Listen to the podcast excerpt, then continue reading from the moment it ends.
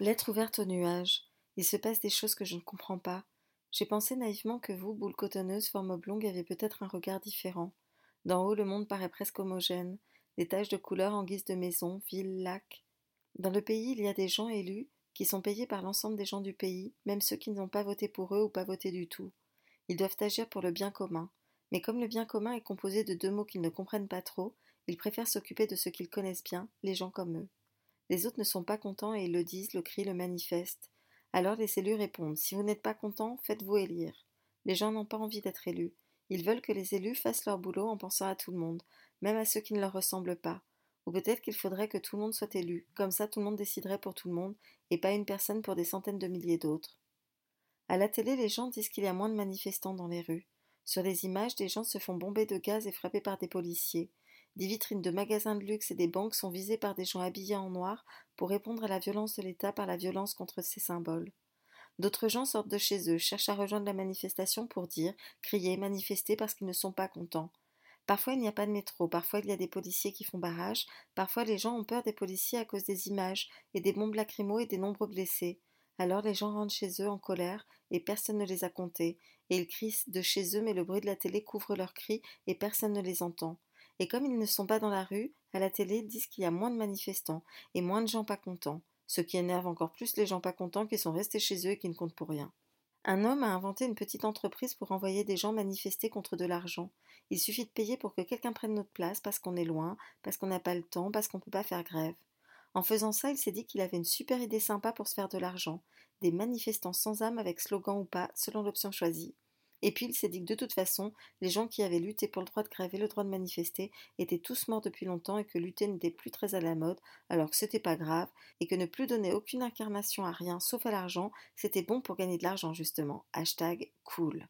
Un ancien policier élu a dit qu'il fallait oublier Malik Ousekine tué par d'autres policiers il y a 32 ans déjà. Du coup, plein de gens sont allés lire la page Wikipédia de Malik Ousekine et plein de monde en ont reparlé. Voilà, faire taire l'histoire, ça marche pas toujours l'anéantissement du sens. Ce qui donne du sens permet de donner la direction, un doigt pointant vers l'avenir, un doigt relié à un corps lui-même relié à une histoire, à un passé. Et puis le président a parlé du 1er mai, il a dit le 1er mai est la fête de toutes celles et ceux qui aiment le travail, le chérissent, parce qu'ils produisent, parce qu'ils forment, parce qu'ils savent que par le travail nous construisons.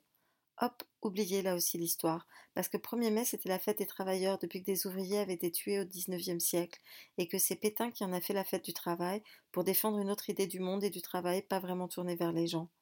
Un autre monsieur qui vit dans une grosse maison entourée d'argent a dit que les Français avaient une haine de la réussite. Je crois qu'il parlait de la haine de l'argent. Pour lui, réussir, c'est gagner de l'argent. Le problème dans les mots, c'est le sens qu'on leur donne. Réussir, c'est pas gagner plein d'argent pour se baigner dans des trucs en or, c'est en gagner suffisamment pour vivre, et vivre avant tout l'amour, la rencontre, le partage, les trucs qui se monnaient difficilement et ne s'expriment pas en dollars. Vous, chers petits nuages, vous seriez capable d'en rire, d'en pleurer de tout ça. Eux ne semblent plus rien ressentir.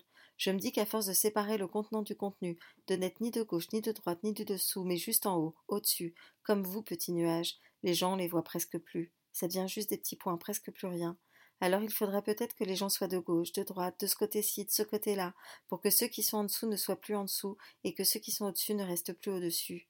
Parce qu'à force de voir des petits points à la place des gens, on fait des lois pour gérer des petits points, et plus pour faire en sorte que les gens vivent bien et redonner du sens à ce monde sans dessus-dessous. Avec mes trois enfants, je tente jour après jour de déconstruire pour reconstruire ce sens, parler d'histoire, de lutte, de cohésion, parler de l'humain, de l'animal, de l'environnement, pour leur donner l'envie de poursuivre, mais plus haut dans le pays, il y a une grosse tache colorée. Au milieu, il y a une maison plus grosse encore que la mairie. Dedans, il y a un monsieur. Les gens sont allés crier en bas de ses fenêtres. Hélas, il n'est jamais venu. Je m'inquiète. L'épidémie semble se propager. Bientôt, il ne restera plus personne pour entendre et parler, ou des gens parleront seuls, entourés de gens qui ne les entendent plus. Les mots disparaîtront, les gens grogneront, et ce sera beaucoup moins facile pour s'organiser et vivre ensemble. Avec cette maladie étrange, je ne sais plus bien à qui écrire. J'ai donc pensé à vous, nuages me disant que le ciel était peut-être encore indemne.